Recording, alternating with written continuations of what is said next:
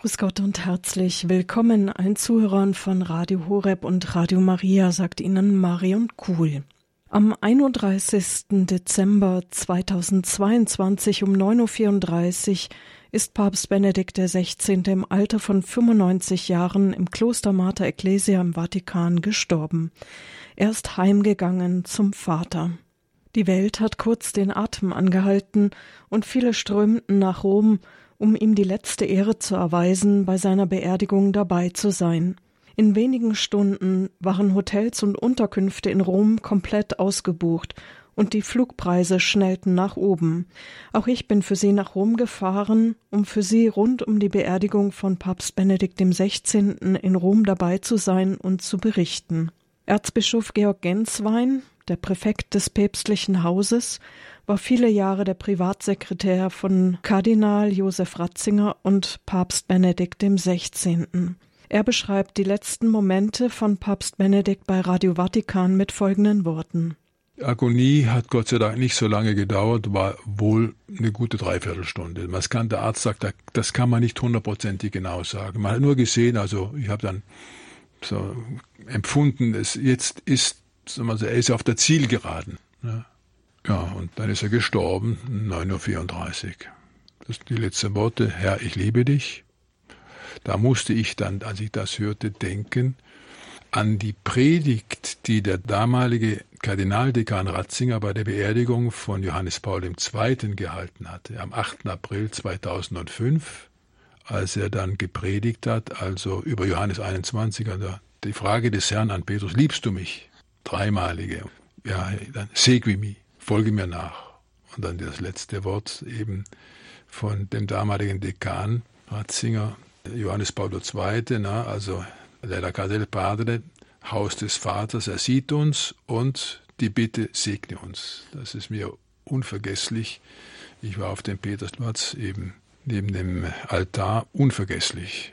Das ist mir eingefallen, als der Pfleger mir sagte, Signore ti amo, weil es waren die gleichen Worte in Italienisch wie mhm. damals.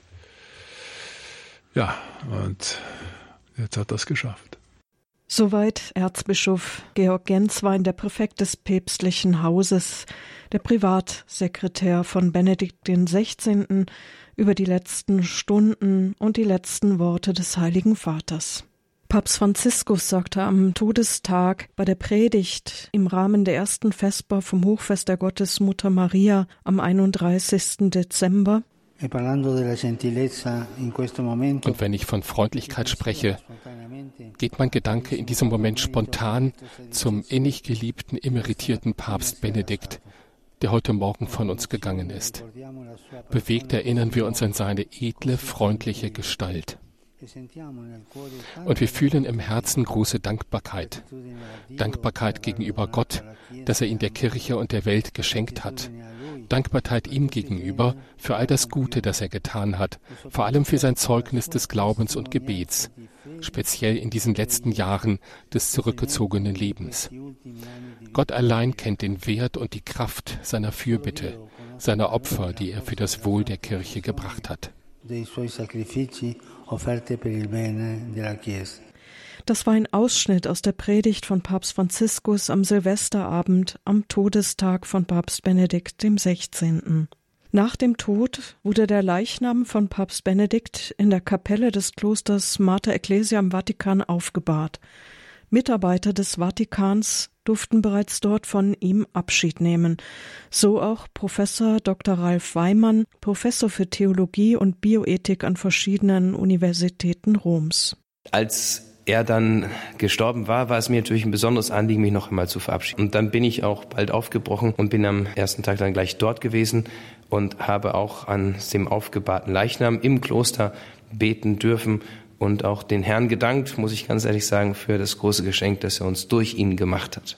Der Leichnam von Papst Emeritus wurde dann in den Petersdom gebracht und dort konnte man ihn nicht alleine stehen lassen. Da war die Schweizer Garde. In der Nacht wurde auch eine Ehrenwache aufgestellt und so viel ich weiß, durften Sie auch in der Nacht dort sein? Es ist so üblich, dass man einen verstorbenen Papst, sondern vor allem, wenn er aufgebahrt ist, dass man ihn nicht alleine lässt, sondern dass man ihn begleitet im Gebet, nicht nur in der Heiligen Messe, aber auch im persönlichen Gebet. Und dieser Tradition ist man auch dieses Mal gefolgt. Das heißt, nachdem Papst Benedikt seine sterblichen Überreste dann in den Petersdom gebracht wurden und er dort aufgebahrt wurde, das war keine Touristenattraktion, nicht, dass man das falsch versteht, sondern das war wirklich dafür gedacht, dass man für den Verstorbenen auch betet und sich auf diese Weise natürlich auch von ihm verabschiedet. Denn unsere Gemeinschaft geht ja weiter. Es ist eine Gemeinschaft hier auf Erden, die aber dann weitergeht und bis in das ewige Leben fortdauert. Und so ist es dann auch üblich gewesen, dass das Ganze Tag und Nacht geschieht. Das heißt, dass man bis zum Moment der Beerdigung als solche einfach ihn dort nicht alleine lässt, seine sterblichen Überreste. Und so war dann auch die ganzen Nächte über, an denen er im Petersdom aufgebahrt war. Zum einen dort die Schweizer Garde, die als Ehrenwache aufgezogen war, um ihn zu begleiten, denn es ist ja immer die Schweizer Garde, die den Papst auch begleitet. Und zum anderen waren dann auch Menschen zum Gebet eingeladen. Das geht natürlich nicht im großen Ausmaß. Das heißt, man kann ja nicht hier Hunderte oder Tausende einladen und sagen, ihr könnt alle kommen. Das hätten sicherlich viele gemacht, muss man ganz ehrlich sagen, weil es ist ein einmalige, einmaliges Erlebnis, im Petersdom nachts zu sein, wenn er ganz still ist, wenn nur einige Kerzen und auch Lampen an sind und dort zu beten. Das ist ein einmaliges Erlebnis und an dem Jahr durfte ich teilnehmen. Das war für mich schon auch etwas ganz Prägendes. Ich war dann jede Nacht eine Stunde dabei mit einer kleinen Gruppe von Betern, die dann jeweils Nachtwache gehalten haben und jeder hat halt in Stille gebetet, was ihm am liebsten war. Und von da war dann auch eine besondere Verbundenheit wieder zu spüren, auch zum ähm, von uns gegangenen Papst Benedikt, der, wie ich glaube, sicherlich im Himmel ein gutes Wort für uns einlegen wird. Das war Professor Dr. Ralf Weimann, Professor für Theologie und Bioethik. Er ist auch Mitglied im neuen Schülerkreis Josef Ratzinger Papst Benedikt XVI.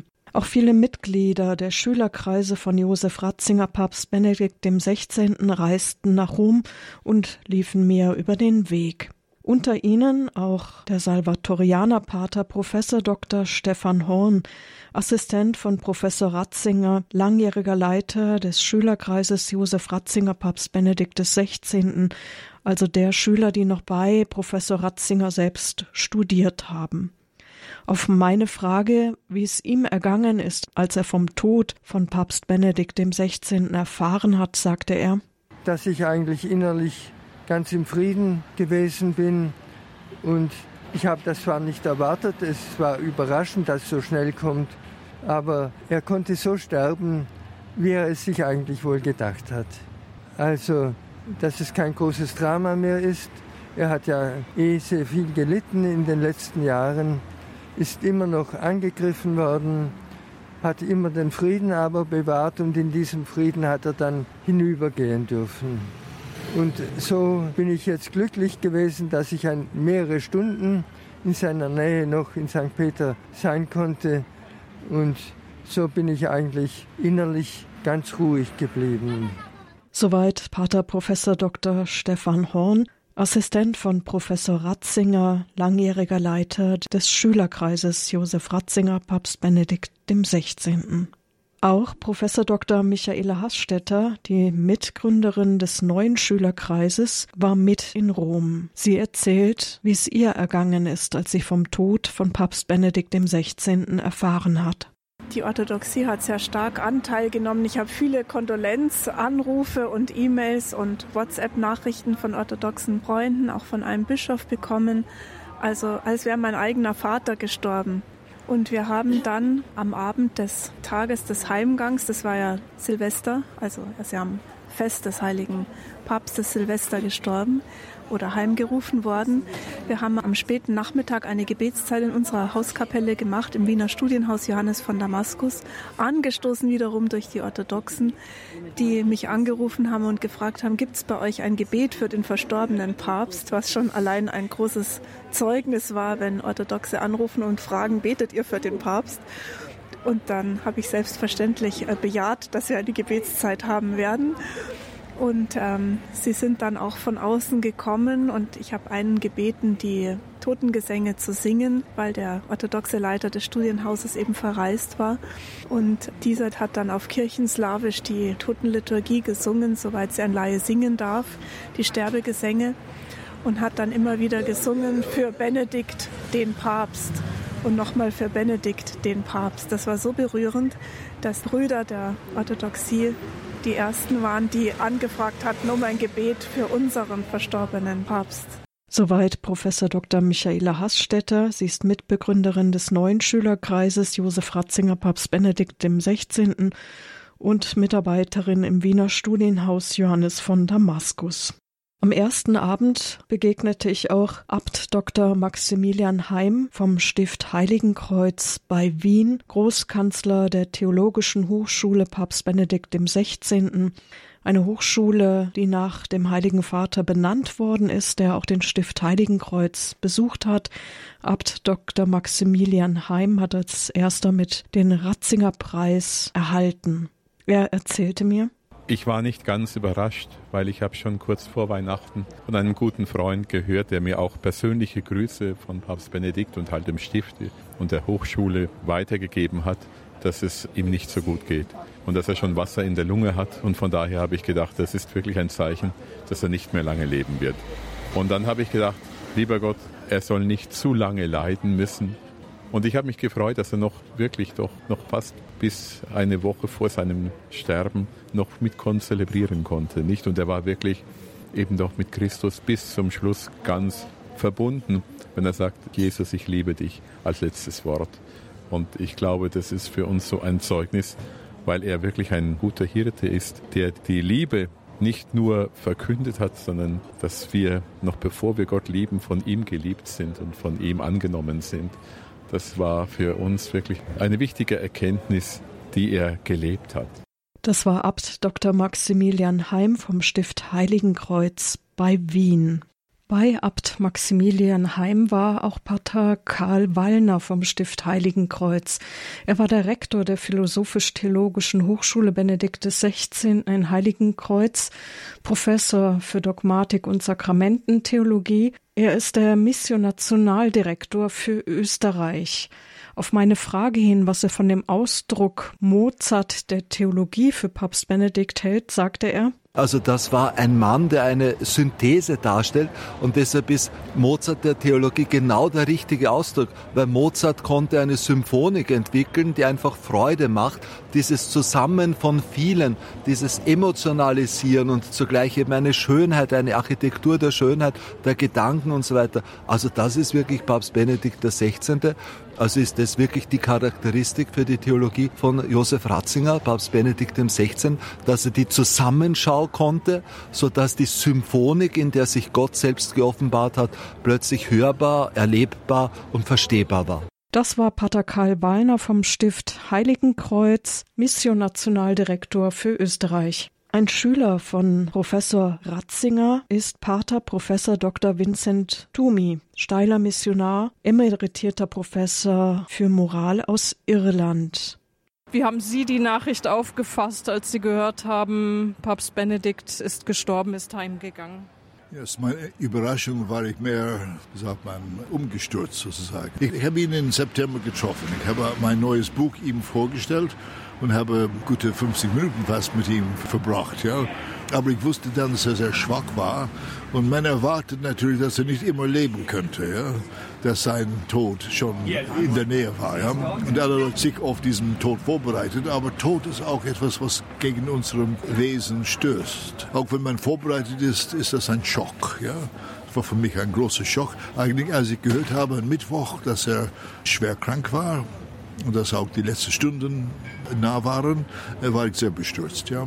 Und äh, dann kamen die Nachrichten am Samstag und ähm, ich bin natürlich überrumpelt von Bitten, um einen Stellungnahmen zu halten, zu schreiben oder Interviews zu geben und so weiter, so dass, dass ich zwischen Dankbarkeit für ihn, die ich dann in meinem in meinen Interviews ausgedrückt habe, und auch Trauer ziemlich vermischt. Ja. Er war wirklich ein großer Mann was weiß die, die ganze Welt jetzt. Ja? Mhm. Und ähm, ich fühle mich wirklich privilegiert, dass ich bei ihm studiert habe und dass ich auch ein Leben lang jetzt, über 52 Jahre, ja, immer regelmäßig mit ihm getroffen habe äh, immer beim Doktorandenkolloquium, bevor er Papst wurde äh, und das Schülerkreistreffen und so weiter, so dass man eigentlich ähm, er ist fast ein Teil meines Lebens. Man fühlt sich, als, man, als ob man einen Vater verloren hat. Ja. In welcher Stadt haben Sie bei ihm studiert? Wo war er damals? Regensburg. Ja, ich bin 71 nach Regensburg gekommen und äh, habe ihn dort natürlich getroffen, als er in voller Blüte war. Ja. Und äh, ich habe ihn auch etwas näher kennengelernt, weil ich selber damals Aushilfe gegeben hatte, vom, vom Bistum aus her. Ich hatte auch als, äh, eine Stellung im Haus Erwerdenfels, einem Existienhaus in der Nähe von Regensburg. Und da, darüber habe ich auch einen, ein Auto gehabt. Ja? Und so, weil er nie ein Auto gefahren ist, hat er mich ein paar Mal eingeladen, ihn zu, zu führen, ja, als Chauffeur sozusagen. Und auf der Weise, wenn man in einem Auto sitzt, kann man einen Mensch besser kennen, als man in einem Seminar sitzt. Ja. Wie haben Sie Professor Ratzinger kennengelernt? Als was für ein Mensch in dieser Zeit? Das ist schwer in einem Satz zusammenzufassen. Er ist wirklich immer so geblieben. Äh, ich habe ihn zum ersten Mal Januar 71 getroffen in seinem Haus in Pendling, als ich bei ihm war, zum ersten Mal mit meiner Bitte an seinem Doktorandenkolloquium teilzunehmen. Und äh, ich habe sofort gemerkt, seine Bescheidenheit, seine Aufmerksamkeit, vor allem seine Bereitschaft zuzuhören. Und äh, ich glaube, diese Eigenschaften haben mich immer wirklich beeindruckt zu hören. Ja. Ich meine, sein ganzes Leben ist ein Hören auf das Wort Gottes. Ja. Und auch ein Hören auf die Stimmen der großen Denker, die eigentlich um die Wahrheit gerungen haben. Ja. Große Philosophen, große Theologen, große Literaten. Ja. Und äh, wo ist eine Spur von Wahrheit, hat er immer das, diese Spur entdeckt.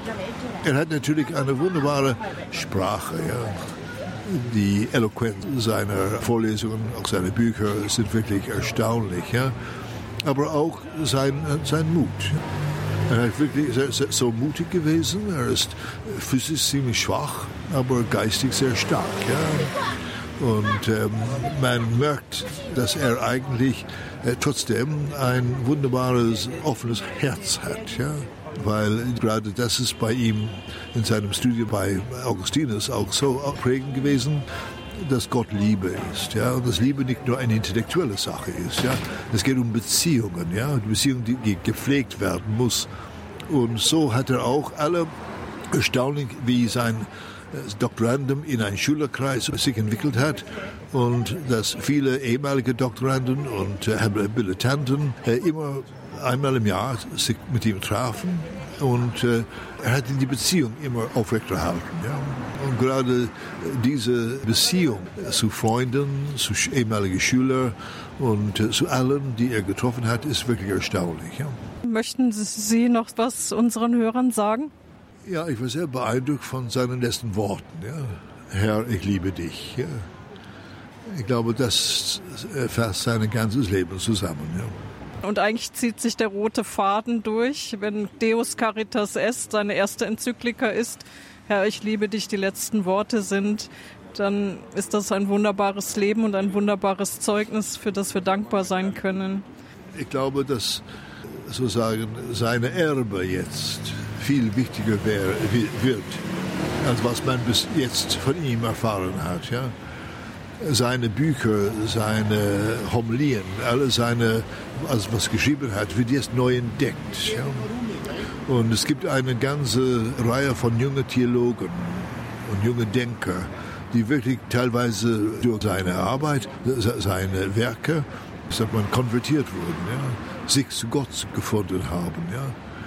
Und das, glaube ich, ist auch äh, sehr wichtig zu betonen, dass eigentlich für ihn ist Theologie keine reine akademische, wissenschaftliche Sache. Die ist das. Ja? Ist ein, er ist ein hervorragender Wissenschaftler. Ja? Aber es gibt noch mehr. Ja? Es geht um die, den Dialog zwischen Gott und Mensch. Und äh, das berührt das, der, den Mensch in das tiefste Seele hinein. Das Herz ist so, äh, wie Newman das sagen würde, Core at Core Loquitur, Herz spricht zum Herzen. Ja? Und ähm, ich glaube, dass, dass das wirklich äh, so, ich, ich freue mich jetzt, äh, wenn ich so viele junge Theologen und Theologinnen, Theologinnen, die eigentlich jetzt befreit werden. Weil sie leben in einer Welt, die wirklich äh, den ähm, Boden unter dem äh, Fuß nicht mehr hat. Ja. Und man, man, schwimmt in einem, in einem äh, Fog, ja, in einem, äh, man schwebt in, in, in, in einem äh, Nebel? Nebel, genau, einen Nebel von Meinungen, ja. Und äh, mit, mit Voraussetzungen, keine Meinung ist wirklich ernst zu nehmen. Ja. Man kann nicht mit Meinungen leben. Ja, ja. Äh, ich erinnere mich an Heinrich Heine, äh, der einmal vor dem Dom von Straßburg, glaube ich, ja, stand und sagte, wer diesen Dom, diese Kathedrale gebaut hat, haben Dogmen. Wir haben nur Meinungen. Mit Meinungen baut man keine Kathedrale. Ja. Und Ratzinger hat jetzt Steine gelegt, sozusagen, Fundamente gelegt, für die zukünftigen Generationen von Theologen zu entdecken und darauf aufzubauen. Ja. Er hat kein geschlossenes System hinter sich gelassen. Ja. Das ist ein, äh, die sind Fragmente, die eigentlich zum Anstoß geben, ja, um weiterzudenken. Ja. Die haben schon vieles in sich, ja, aber die sind nicht geschlossen. Diese Offenheit ist auch in seinem Werk zu finden. Vielen Dank, Herr Professor Thume, Professor Emeritus für Moral, hat bei Professor Ratzinger damals studiert. Gute Zeit noch in Rom. Danke, vielen Dank.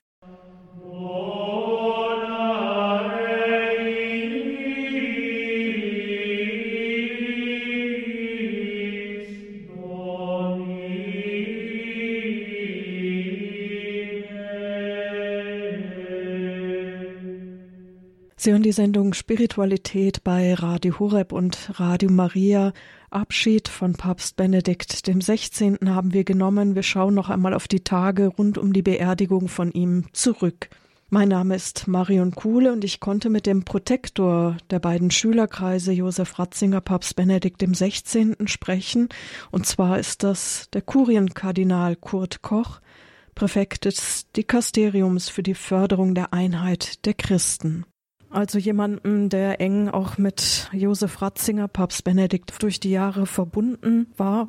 2010 ist er von ihm zum Kardinal ernannt worden. Herr Kardinal, am Samstag, 31.12. ist Papst Benedikt zum Vater heimgegangen, gestorben. Wie geht es Ihnen in diesen Tagen des Abschieds?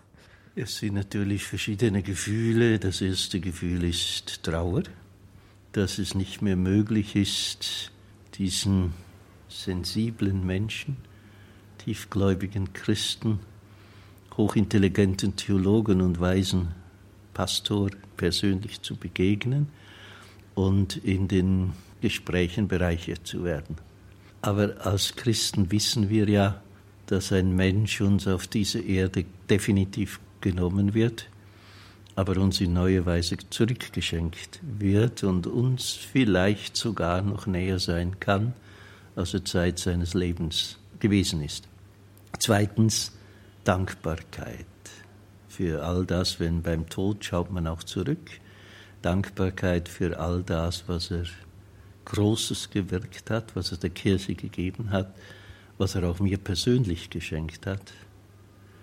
Und damit verbindet sich drittens auch Freude. Freude, dass äh, Papst Benedikt jetzt schauen kann, das, was er ein Leben lang geglaubt und verkündet hat, und dass er dem Antlitz des Herrn, das er ein Leben lang gesucht und verkündet hat, nun persönlich begegnen kann, face to face. Trauer, Dankbarkeit und Freude ist eigentlich der Dreiklang dieser Tage. Wie lange kennen Sie schon Josef Ratzinger, Papst Benedikt XVI.? Wissen Sie das noch oder wie sind Sie ihm das erste Mal begegnet? Das kommt darauf an, was man unter kennen versteht. Ich habe die erste Begegnung mit ihm gemacht durch die Lektüre seiner Bücher, vor allem die Einführung ins Christentum. Das hat mich sehr berührt und nachher habe ich eigentlich alles gelesen. Persönlich gesehen habe ich ihn an der Beerdigungsfeier von Kardinal Hansius von Balthasar in Luzern in der Hofkirche. Da habe ich an dieser heiligen Messe mitgefeiert, aber da war er natürlich ferne, da war es nicht möglich. Persönlich kennengelernt habe ich, als ich Bischof geworden bin von Basel und da verschiedene Begegnungen mit ihm gehabt und dann natürlich, als er mich nach Rom berief für das Dikasterium für die Förderung der Einheit der Christen, haben wir intensiv zusammengearbeitet. Und dann als emeritierter Bischof habe ich das Geschenk gehabt, ihn immer etwa wieder besuchen zu können und ihn auch immer wieder zu informieren über den Schülerkreis, vor allem über die Symposien, die Sie ja dankenswerterweise in Radio Horeb immer übertragen haben und so für die Verbreitung gesorgt haben. Von daher ist eine liebenswürdige Beziehung gewachsen. Wie ist er für Sie als Person gewesen, als Bischof, als Papst? Da kann man da irgendwas beschreiben? Er ist als Papst geblieben, was er vorher war. Seine demütige, bescheidene Art, seine hochintelligente Theologie und seine Einfachheit. Er hat die Predigten als so hochintelligenter Theologe so einfach halten können, dass die Menschen ihn verstanden haben. Und ich denke, das sieht man ja auch jetzt, wie viele Gläubige kommen und ihm die letzte Ehre erweisen. Das ist bei Einzelnen vielleicht Neugier, aber beim großen Teil ist es Dankbarkeit, die sie ihm entgegenbringen. Ich kann nicht in die Herzen der Menschen schauen, aber ich gehe davon aus. Sie sind der Protektor der beiden Schülerkreise Josef Ratzinger, Papst Benedikt XVI. Er hat uns ein großes theologisches Erbe hinterlassen, viele Schriften. Was ist für Sie das Besondere der Theologie von Josef Ratzinger, Papst Benedikt XVI.? Äh, Papst Benedikt XVI., auch Josef Ratzinger bereits als Theologe, er wollte nicht originell sein, sondern er hat seine ganze Theologie an der Origo des Glaubens orientiert, am Evangelium, an der Botschaft des Glaubens und wollte mit seiner Theologie mit dem Glauben der Kirche mitglauben. Natürlich auf seine eigene Art, wie er das durchdrungen hat, aber er wollte nicht etwas vom Glauben entfernt. Für ihn war es wichtig, der Glaube definiert, was Theologie ist, und nicht die Theologie definiert, was der Glaube ist. Deshalb hat er auch immer Partei ergriffen für den Glauben der Einfachen. Und den zu schützen, den zu verkünden, den zu vertiefen, das war seine besondere Aufgabe auch als Papst. In seinen letzten Gesprächen mit Peter Seewald, die er als emeritierter Papst noch gehabt hat, das Buch heißt so, sagt er ja auch, interpretierte sein Pontifikat und sagt, es war ihm bewusst, dass er kein langes Pontifikat vor sich haben wird und dass es deshalb nicht angebracht ist, große Projekte zu initiieren, dass er seine Aufgabe vielmehr darin gesehen hat, den Glauben zu vertiefen, den Glauben zu verkünden. Und das hieß für ihn vor allem, Gott in die Mitte zu stellen, die Frage nach Gott äh, zu stellen und nach, nicht nach irgendeinem Gott, sondern an jenem Gott, der eine Beziehung mit uns Menschen haben will, der sich deshalb in Jesus Christus offenbart hat, sein wahres Gesicht äh, gezeigt hat und von daher erklärt sich dann auch die höchste Konzentration aller Verkündigung, aller Theologie auf die Person Jesus Christus. Ich glaube auch, dass das der tiefste Grund ist, weshalb er den Mühseligkeiten auch des Petrusamtes die Zeit und die Energie abgerungen hat, um sein Jesusbuch zu schreiben. Ich denke, das ist seine große Hinterlassenschaft und äh, sein Erbe, die Zentralität der Frage nach Gott und die Christozentrik. Das scheinen mir die beiden Brennpunkte zu sein. Und das Dritte, Es geht ja nicht nur darum, den Glauben zu denken, sondern in erster Linie den Glauben zu feiern. Und deshalb auch der Schwerpunkt der Liturgie. Haben dann die Schülerkreise jetzt eine große Aufgabe vor sich, das Erbe bekannt zu machen, zu durchdringen, weiterzugeben? Es sind ja zwei Schülerkreise. Der erste Schülerkreis sind seine Schüler, die ihn als Professor gehört haben, die bei ihm Dissertationen oder Habilitationen geschrieben haben. Dieser Kreis wird natürlich immer kleiner, auch aufgrund des Alters äh, der Mitglieder. Und bei diesem Kreis habe ich eher den Eindruck gehabt, dass die Person Josef Ratzinger für sie im Vordergrund stand. Im Kreise dieses Schülerkreises ist dann die Idee entstanden, einen neuen Schülerkreis zu gründen von jungen Theologen und Theologinnen, die von der Theologie von Josef Ratzinger fasziniert sind, sie studieren, sie vertiefen und sie weiter ähm, verbreiten. Dieser Kreis ist vor allem natürlich an der Theologie äh, von Josef Ratzinger äh, interessiert und der wird natürlich seine Aufgabe wahrnehmen wie bisher, nämlich sich in die Theologie von Josef Ratzinger, Benedikt XVI. zu vertiefen und sie in der heutigen Welt äh, bekannt zu machen. Deshalb haben wir dann auch begonnen, vor vier Jahren äh, Symposien, jeweils im September, zu bestimmten Themen äh, der Theologie von Josef Ratzinger zu machen. Und das geht natürlich weiter und jedes Mitglied dieses Schülerkreises wird auf seine Weise dieses Erbe weitertragen. Die Punkte, die Sie eben genannt haben, die Verkündigung und die anderen weiteren Punkte, sind das auch die Schwerpunkte seines Pontifikats gewesen oder wie würden Sie das sehen? Ja, das waren die Schwerpunkte seines Pontifikats, seine Verkündigung. Vielleicht kann man noch äh, hinzufügen, dass ein zentrales Anliegen, das er hatte, war die richtige Rezeption des Zweiten Vatikanischen Konzils. Er hat ja selbst als Berater von Kardinal Frings und später dann als Konzilsperitus am Konzil teilgenommen, hat auch viel eingebracht. Also ich denke zum Beispiel die ganze Offenbarungskonstitution, die geht wesentlich auf seine Gedanken zurück. Aber er hat dann auch gesehen, dass nach dem Zweiten Vatikanischen Konzil ein großer Streit über das Konzil aufgebrochen ist. Eigentlich schon während des Konzils in seiner letzten Rede, die er als Papst gehalten hat vor dem Klerus von Rom, hat er ja davon gesprochen, dass es zwei Vatikanische Konzilien gegeben hat, das wahre Konzil der Bischöfe und das Konzil der Öffentlichkeit, der Medien und dass es wieder darum geht, das eigentliche Konzil wieder zu entdecken. Und er hat ja dann auch in der ersten großen Weihnachtsansprache an der römischen Kurie das zum Hauptthema gemacht und hier zwei Hermeneutiken voneinander unterschieden, also Auslegungskünste, Interpretationen des Konzils. Eine ist die Hermeneutik des Bruchs, die sagt, mit dem Zweiten Vatikanischen Konzil hat etwas Neues begonnen und wir lassen das Alte hinter uns.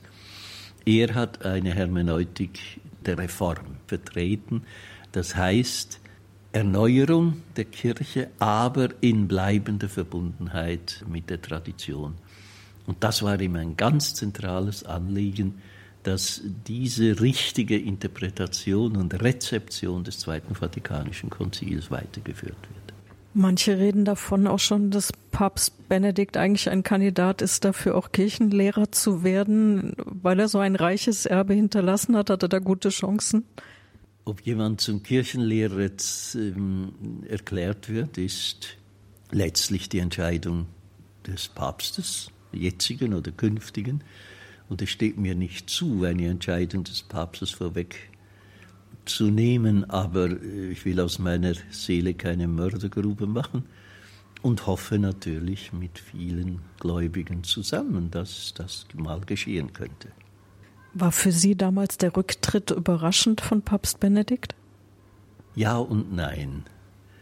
Ich war nicht überrascht, dass Papst Benedikt diesen Schritt gemacht hat. Und zwar eigenartigerweise es gibt ja kaum einen Theologen, der so sehr mit der Tradition der Kirche verbunden ist, der sie intensiv gekannt hat und studiert und reflektiert hat. Und dass ausgerechnet er diesen nicht traditionellen Schritt äh, gemacht hat, war überraschend. Aber ich war überzeugt, wenn man das Leben von Papst Benedikt anschaut, dann hat er nie seine Person in den Mittelpunkt gestellt, sondern immer den Auftrag, der ihm anvertraut worden ist. Und als er gemerkt hat, ich habe die Kräfte nicht mehr, um diesen Auftrag zu erfüllen, hat er den Mut und vor allem die Demut gehabt, äh, diesen Schritt zu tun. Er selber hat ja gesagt, ich habe diesen Amtsverzicht gegeben aus Liebe zu Christus und zur Kirche. Geahnt habe ich es, als er das Grab von Papst Celestin besucht hat und sein Pallium dort niedergelegt hat. Und zweitens hat er ja im Interviewbuch mit Peter Seewald das angekündigt, gesagt, wenn ein Papst zur Überzeugung kommt, dass seine Kräfte nicht mehr ausreichen, um dieses Amt auszuüben, dann hat er nicht nur das Recht, sondern die Pflicht, diesen Amtsverzicht einzugeben. Das ist das Ja. Das Nein in diesem Moment, in dem er den Amtsverzicht gegeben hat, habe ich es am allerwenigsten erwartet. Das war nämlich, er hatte das Jahr des Glaubens eingeleitet. Er hatte seine Enzyklika über den Glauben fast fertig, die dann Papst Franziskus ja übernommen hat und veröffentlicht hat. Also in diesem Jahr habe ich es nicht in keiner Art und Weise erwartet. Deshalb war dann der Schritt natürlich auch sehr überraschend. Die Zeit des Gebetes jetzt am Schluss, fast zehn Jahre, wo er gesagt hat, er betet für die Kirche und tritt weiter dafür ein. Da waren Sie ja sicher auch noch mit ihm verbunden. Wann haben Sie ihn das letzte Mal noch sehen können, lebend? Das letzte Mal habe ich ihn noch sehen können im September weil wir im September haben der Schülerkreise immer das Symposium und ich bin vorher noch bei ihm gewesen, um ihn zu informieren, das Programm zu zeigen. Er hat sehr Freude gehabt, dass diese Symposien weitergehen und dieses wichtige Thema, das wir das letzte Mal behandelt haben, die Wahrheit der Offenbarung und eine mögliche Weiterentwicklung der Lehre, das war ein wichtiges Anliegen für ihn. Ich habe dann gehofft, im Januar ihn wieder zu besuchen, weil während den Festtagen, da gehe ich hin, da soll die Gemeinschaft feiern. Das ist jetzt leider nicht mehr möglich. Papst Benedikt hat noch ein geistliches Testament geschrieben. Können Sie ein bisschen sagen, um was es da geht? Da hat er ja zusammengefasst, was sein Anliegen war. Er macht zwei Teile. Erstens redet er äh, zu den Gläubigen in Bayern, das ihm sehr am Herzen liegt, und dann wendet er sich an alle, die äh, Glieder des Leibes Christi sind. Und die zentrale Botschaft heißt, haltet fest am Glauben. Lasst euch nicht verwirren, sondern bleibt dem Glauben treu. Das ist die Kernbotschaft seiner Theologie, das ist die Kernbotschaft seines Pontifikats und deshalb auch die Kernbotschaft, die er uns hinterlassen hat, wenn er von diesen Welt in die Ewigkeit Gottes heimgegangen ist.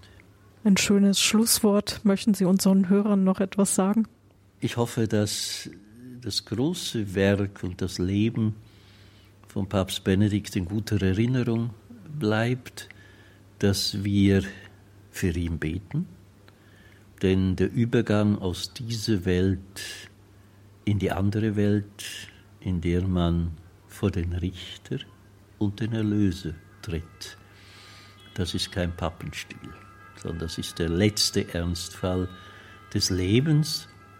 Und es ist ein, das schönste Geschenk, das Christen einander geben können, ist die Verbundenheit im Gebet, ihn also zu begleiten auf diesem letzten Weg aber wir dürfen auch hoffen und ihn bitten, dass er weiterhin die Kirche mit seiner Fürbitte, mit seinem Gebet begleitet, dass er weiterführen wird, was er im Kloster im Monastero Mater Ecclesia immer getan hat, jetzt noch viel, viel größeren Kloster des Himmels her weiterhin tun wird in der Gemeinschaft der Heiligen, die ihm ja ungemein kostbar gewesen ist.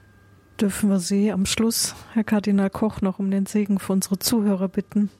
Der Herr sei mit euch. Und mit deinem Geiste. Der Name des Herrn sei gepriesen. Von nun an bis in Ewigkeit. Unsere Hilfe ist im Namen des Herrn. Der Himmel und Erde erschaffen hat. Der lebendige Gott stärke euren Glauben und seine unbeirrbare Treue. Er belebe eure Hoffnung auf das verheißene Leben in Fülle und er befähige euch zu selbstloser Liebe. So segne und behüte euch der lebendige, gütige und dreieine Gott, der Vater, der Sohn und der Heilige Geist. Amen. Das war Kurienkardinal Kurt Koch, Präfekt des Dikasteriums für die Förderung der Einheit der Christen und der Protektor der beiden Schülerkreise Josef Ratzinger Papst Benedikt XVI.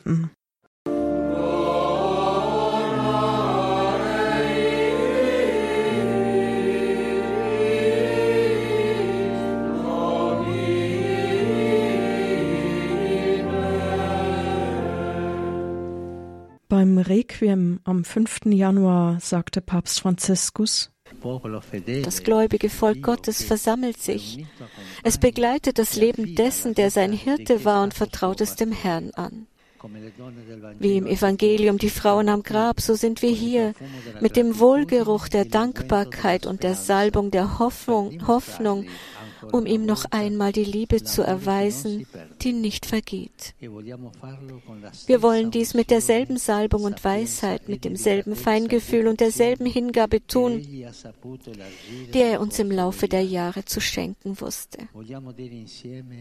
Wir wollen gemeinsam sagen, Vater, in deine Hände übergeben wir seinen Geist. Benedikt, Du treuer Freund des Bräutigams, möge deine Freude vollkommen sein, wenn du seine Stimme endgültig und für immer hörst. Das waren die Worte von Papst Franziskus am Ende seiner Predigt beim Requiem von Papst Benedikt XVI. am 5. Januar.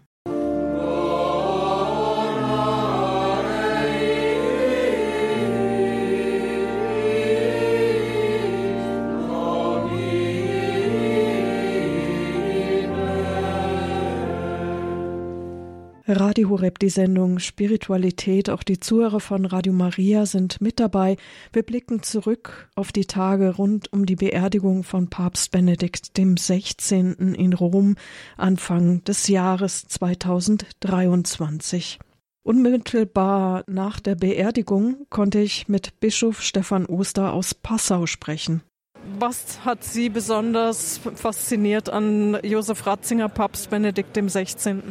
Ich bin ein großer Freund seiner Theologie, weil er in einer Weise ähm, Theologie getrieben hat, die sehr, sehr stark ähm, aus dem Konzil kommt, die sehr stark eine Philosophie des Personalismus zur Grundlage hat, die sehr, sehr stark auf die Bibel zurückgreift, die auch intensiv das Thema Liturgie in die Mitte stellt. Das sind, sagen wir mal, Reflexionsebenen und Tiefenschichten, die da gewissermaßen neu in die Kirche auch gekommen sind oder wieder hineingeholt worden sind. Und natürlich war er ein Mann aus unserem Land, aus Bayern, und er war auch, ist in meinem Bistum geboren. Und äh, das ist schön, das macht uns auch dankbar und stolz.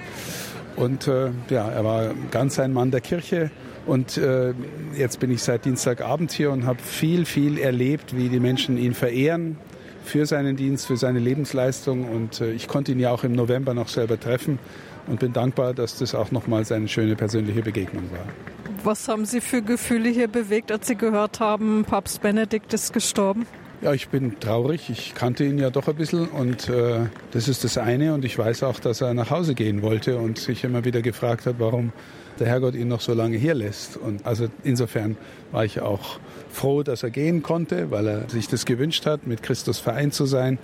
Die Mitte von allem war für ihn immer die persönliche Nähe zu Christus, die Freundschaft mit ihm. Und ich hoffe sehr, dass er jetzt bei ihm ist und dass wir einen Fürsprecher haben in unserem Bistum. Vielen Dank, Herr Bischof Oster. Gerne. Auch der bayerische Ministerpräsident Markus Söder war beim Requiem von Papst Benedikt in Rom dabei. Er sagte mir, es war ein bewegendes Requiem. Unser Papst ist gegangen und er war fest bei uns im Herzen. Und deswegen war es ein Tag der Trauer, der Anteilnahme, aber auch irgendwie ein bisschen der Hoffnung. Die vielen Menschen, die Anteil genommen haben, haben auch gezeigt, dass er doch viel stärker in unserem Herzen verankert ist, als die meisten Kritiker gerne meinen. Und vielleicht gibt es auch neue Hoffnung für den Glauben. Denn das ist wichtig. Statt kirchlicher Depression ein bisschen mehr spirituelle Mission. Das wäre gut. Das war der bayerische Ministerpräsident Markus Söder.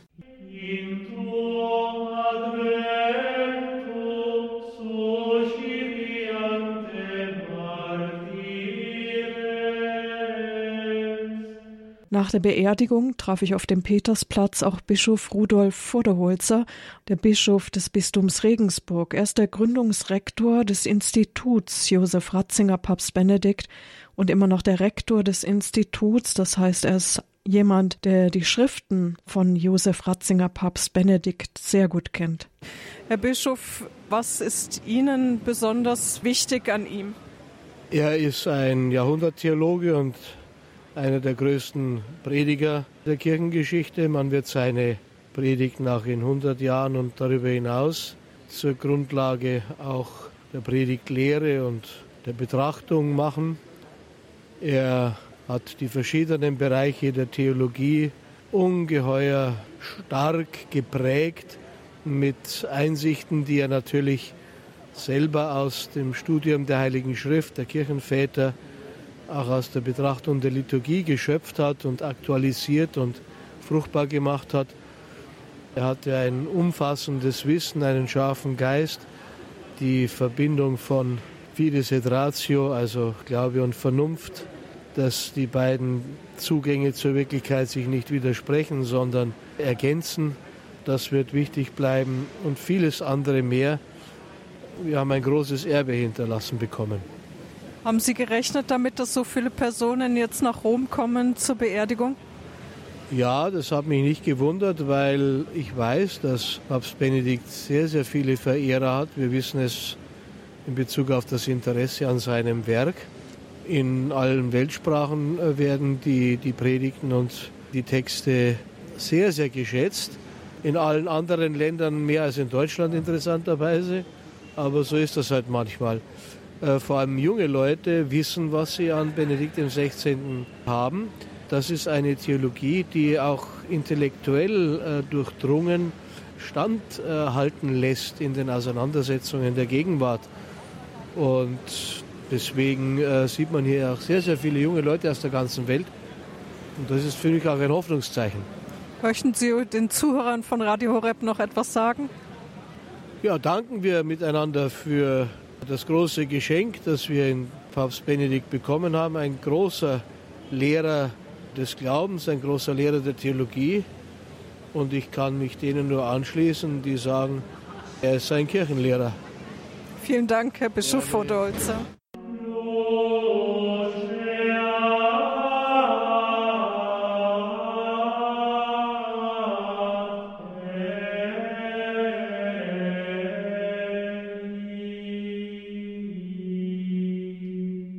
Viele Priester, Bischöfe und auch Kardinäle sind nach Rom gereist, um Papst Benedikt XVI. die letzte Ehre zu erweisen, sich von ihm zu verabschieden und auch bei seiner Beerdigung dabei zu sein. So auch der Erzbischof von Köln, Kardinal Rainer Maria Wölki. Herr Kardinal, was bedeutet Ihnen Josef Ratzinger, Papst Benedikt XVI.? Ja, ich habe mich Papst Benedikt ein ganzes Leben lang immer verbunden gefühlt. Ich erinnere mich natürlich daran, an die erste Lektüre eines Buches von ihm, die Einführung in das Christentum, was wohl jeder, der Theologie studiert, hat, irgendwann mal gelesen hat. Das ist sicherlich die erste Begegnung, die ich mit ihm hatte. Und es sind viele weitere gefolgt. Ich erinnere mich natürlich sehr daran, dass er mich äh, als Erzbischof von Berlin ernannt hat. Ich habe die Bilder im Olympiastadion in Berlin bei seinem damaligen Besuch tief in meinem Herzen eingegraben. Die Begegnungen dort in Berlin mit ihm und die vielen Begegnungen, die dann auch nachher hier in Rom zwischen ihm und mir waren. Ich schätze ihn als wirklich einen der ganz großen Theologen, wenn nicht den Theologen des 20. Jahrhunderts. Ich glaube, dass er weiterhin die Herzen der Menschen bewegen wird, weil er weiter unter uns ist in den vielen Büchern, die er uns geschenkt hat, in seinen vielen Predigten, in den Enzykliken, die er mitverfasst hat, selber als Papst Benedikt, aber auch in seiner Zeit natürlich, ähm, als er Präfekt der Glaubenskongregation war und wo er doch das Pontifikat Johannes Paul II. so entscheidend mit geprägt und mitgestaltet hat. Ich habe Papst Benedikt, wie gesagt, immer als einen Menschen erlebt, der vor allen Dingen auch Seelsorger ist, ähm, der immer äh, dem Menschen zugewandt war, äh, der sicherlich, wenn viele zusammen waren, eine gewisse Scheu auch ausstrahlte, aber auch immer eine Herzlichkeit hatte, immer am Einzelnen interessiert war. Und ich denke, dass wir von ihm vor allen Dingen auch lernen können, was es heißt, ein betender Mensch, ein glaubender Mensch zu sein. Seine Theologie ist nicht abgehoben gewesen, sondern sie war eben durchbetet. Und das macht, glaube ich, eine Theologie auch aus, die die Herzen der Menschen erreichen soll und will. Und ich habe hier in Rom in diesen Tagen viele, viele getroffen, die mir immer wieder gesagt haben, das ist ein Wort, das mich bewegt hat, von Benedikt, das er mir geschenkt hat, das mir geholfen hat, mit dieser oder jener Lebenssituation fertig zu werden. So ist Benedikt zwar von uns gegangen, aber ich glaube, dass wir in Benedikt einen neuen Fürsprecher im Himmel gefunden haben. Und ich erhoffe mir und bitte mir auch wirklich, dass er seine Hand über die Kirche in Deutschland hält und ähm, dass wir wirklich auch ihn in unserem Herzen behalten und ähm, von ihm und aus seinen Schriften weiter lernen und uns von ihm weiter führen und leiten lassen, dass auch wir einmal den Herrn von Angesicht zu Angesicht schauen dürfen, so wie Josef Ratzinger das jetzt sicherlich tun darf. Vielen Dank, Herr Kardinal. Ja, gerne.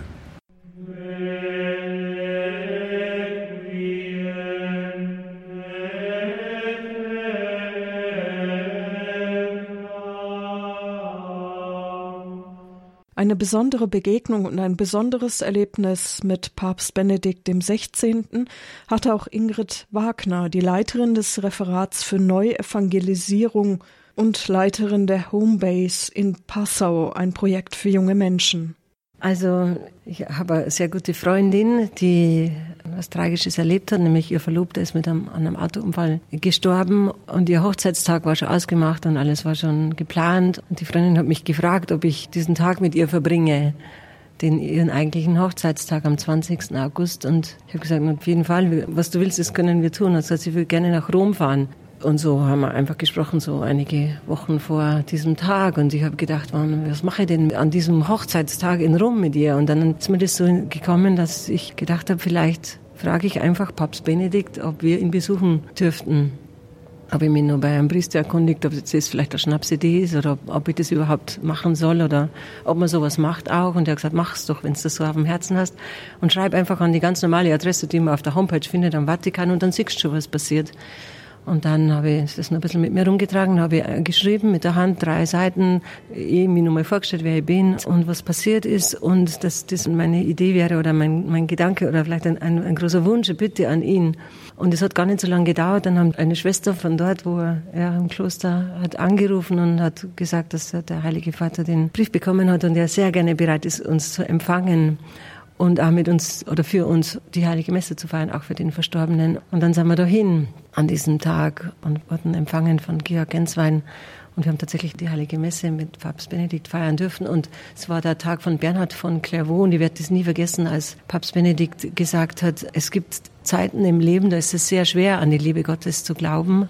Und es ist wohl jetzt so eine Zeit für die Freundin da von mir. Und dann hat er uns auf das Kreuz verwiesen. Wir sollen immer aufs Kreuz schauen und vom Kreuz her neue Kraft und Trost auch empfangen, wenn es einfach ganz schwer ist im Leben und wenn wir die Welt nicht mehr verstehen und auch vielleicht den Herrgott nicht mehr verstehen, dann ist es umso wichtiger, aufs Kreuz zu schauen. Und es war unglaublich schön und auch die Begegnung nachher noch. Wir konnten dann noch ein bisschen mit ihm reden und wie persönlich, dass er auch zu uns war. Und dann hat er auch gesagt zu meiner Freundin, dass er sehr viel für sie gebetet hat. Und das war einfach großartig. Vielen Dank, dass Sie uns das erzählt haben. Danke. Das war Ingrid Wagner, Leiterin des Referats für Neuevangelisierung im Bistum Passau und für die Home für Jugendliche in Passau.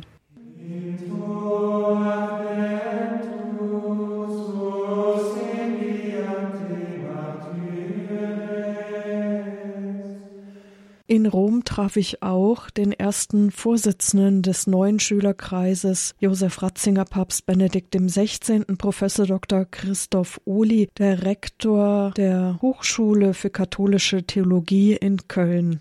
Man hat heute auch bei diesem Requiem wieder gemerkt, dass es wirklich die Feier des Glaubens ist, den uns die Welt nicht geben kann, den uns die Welt aber auch nicht nehmen kann.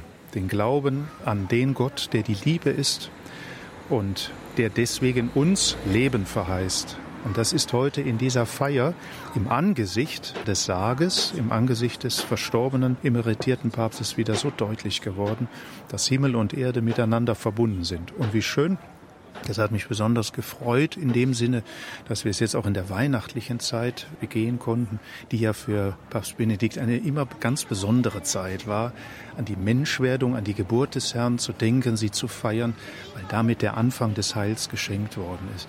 Und das würde ich gerne den Hörerinnen und Hörern von Radio Horeb so mitgeben wollen aus der Erfahrung hier in Rom, wirklich diese frohe Zuversicht im Glauben und dass wir auch in der Gemeinschaft der Kirche zueinander stehen und den Glauben leben und feiern, auch wenn es nicht immer ganz leicht ist und viele Herausforderungen da sind, aber das ist es letztlich, was trägt.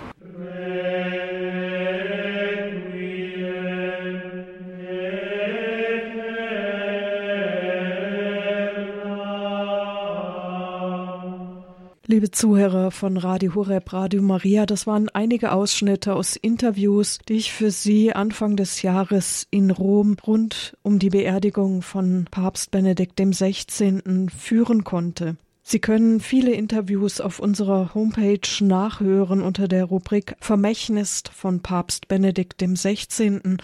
Sie können natürlich auch diese Sendung bestellen Entweder Sie schauen auf unserer Homepage nach www.hore.org im Podcast Sendereihe Spiritualität, da finden Sie die und wie immer können Sie auch eine CD bei uns bestellen, hier bei Radio Horeb unter der 08328 921 120. Alles Gute wünscht Ihnen Marion Kuhl.